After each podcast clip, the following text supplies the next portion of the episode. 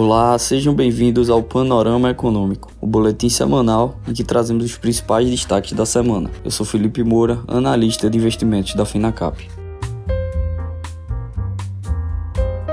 A semana foi de aversão geral ao risco. Diante da escalada do conflito entre Rússia e Ucrânia, as bolsas do mundo inteiro recuaram.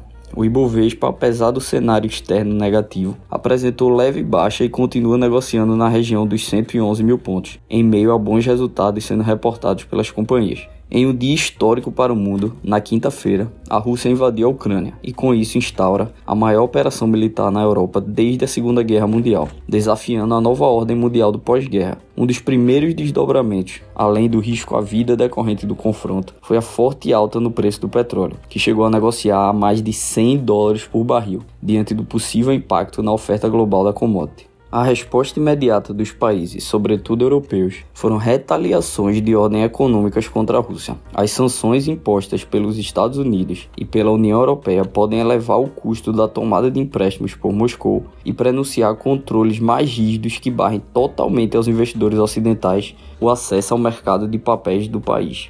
O ambiente de guerra, além de rodeado de incertezas, é naturalmente um ambiente inflacionário, o que ligou alerta por parte dos investidores de uma possível mudança na trajetória ou ao menos maior cautela na manutenção do ritmo contracionista dos bancos centrais.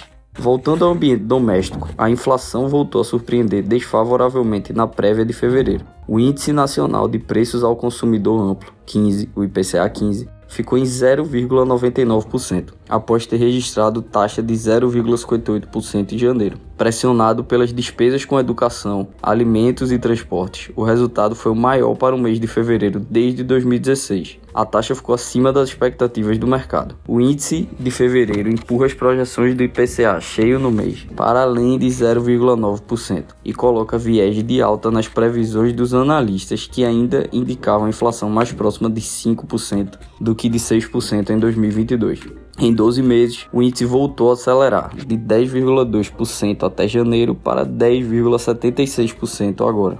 Agora, em relação às empresas, a Petrobras registrou lucro líquido anual recorde de 106,6 bilhões de reais no ano passado. O resultado, 15 vezes superior aos ganhos de 2020, veio acima dos 100 bilhões de reais projetados pelos analistas. Após contabilizar mais um balanço sólido no quarto trimestre, a empresa propôs mais distribuição de dividendos no valor de 37,3 bilhões de reais a serem pagos em maio. No total, a remuneração aos acionistas pelos resultados alcançados em 2021 somará 101,4 bilhões de reais, o maior nível da história da petroleira. A União, controladora da empresa, ficará com cerca de um terço do montante e os demais investidores receberão o restante. O maior grupo hospitalar do país, a Rede Dó, adquiriu a Sul América, seguradora que tem 4,5 milhões de usuários de planos de saúde e dental. O negócio, fechado em apenas 10 dias, prevê que os acionistas da seguradora receberão 13,5% da Rede Dó, com prêmio de 49,3% em relação à cotação das ações em 18 de fevereiro. A multa por desistência para a Sul América é de 7 bilhões de reais, pouco mais da metade do valor de mercado da companhia.